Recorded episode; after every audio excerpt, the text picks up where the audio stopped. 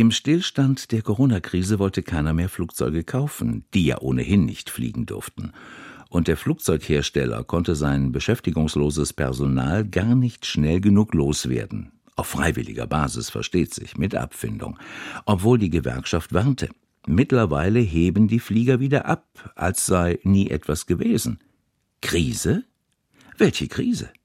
Und Airbus kommt mit der Produktion gar nicht hinterher. Mittlerweile räumt man sogar in der Airbus-Führung ein, beim Personalabbau möglicherweise zu weit gegangen zu sein. Mit viel Trara startet nun die neue Rekrutierungskampagne. FlugzeugbauerInnen sind nicht so leicht zu finden.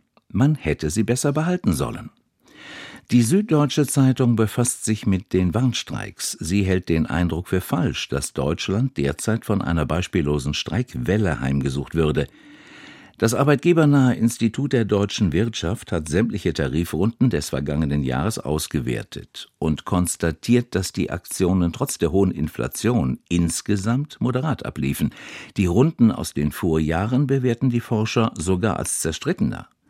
Dass sich die Wahrnehmung gerade ein wenig ändert, liegt nicht an den Konflikten selbst, sondern an ihrer Sichtbarkeit. Wenn Industriearbeiter ihre roten Fahnen vor dem Werkstor schwingen, dann sind davon viel weniger Menschen betroffen, als wenn, wie jetzt, Busfahrerinnen, Flugpersonal, Erzieher oder bald wohl auch Krankenpfleger streiken. Aber genau das sind die Menschen, die vor gar nicht so langer Zeit noch als Corona-Helden gefeiert wurden.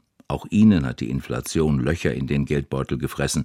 Wenn sie nun für höhere Löhne streiten, dann muss die Gesellschaft das aushalten, auch wenn's nervt. Die Frankfurter Allgemeine Zeitung lobt den Vorschlag des Ökonomen Raffelhüschen, wonach Kassenpatienten künftig mehr zuzahlen sollten, um die Finanzlage der gesetzlichen Krankenversicherung zu stabilisieren. So schreibt die FAZ, Ansonsten fliegt uns das System um die Ohren oder die Leistungen müssen sinken. Beides würde vor allem denen schaden, die nicht privat vorsorgen können und die Minister Karl Lauterbach schützen will, die Geringverdiener. Umso unverständlicher ist seine reflexartige und albern klassenkämpferische Ablehnung, nur Professoren könnten sich die Selbstbeteiligung leisten. Finanziell überforderte Versicherte sind jetzt schon zuzahlungsbefreit. Das ließe sich fortsetzen. Auch andere Modelle sind vorstellbar, etwa die GKV abgesicherten Leistungen zu senken, je höher das Einkommen ist. Den Rest könnte man privat absichern. Mit Flickschusterei wie zuletzt kommt Lauterbach aus der Finanzmisere nicht heraus. Es ist Zeit für große Würfe aller Raffelhüschen.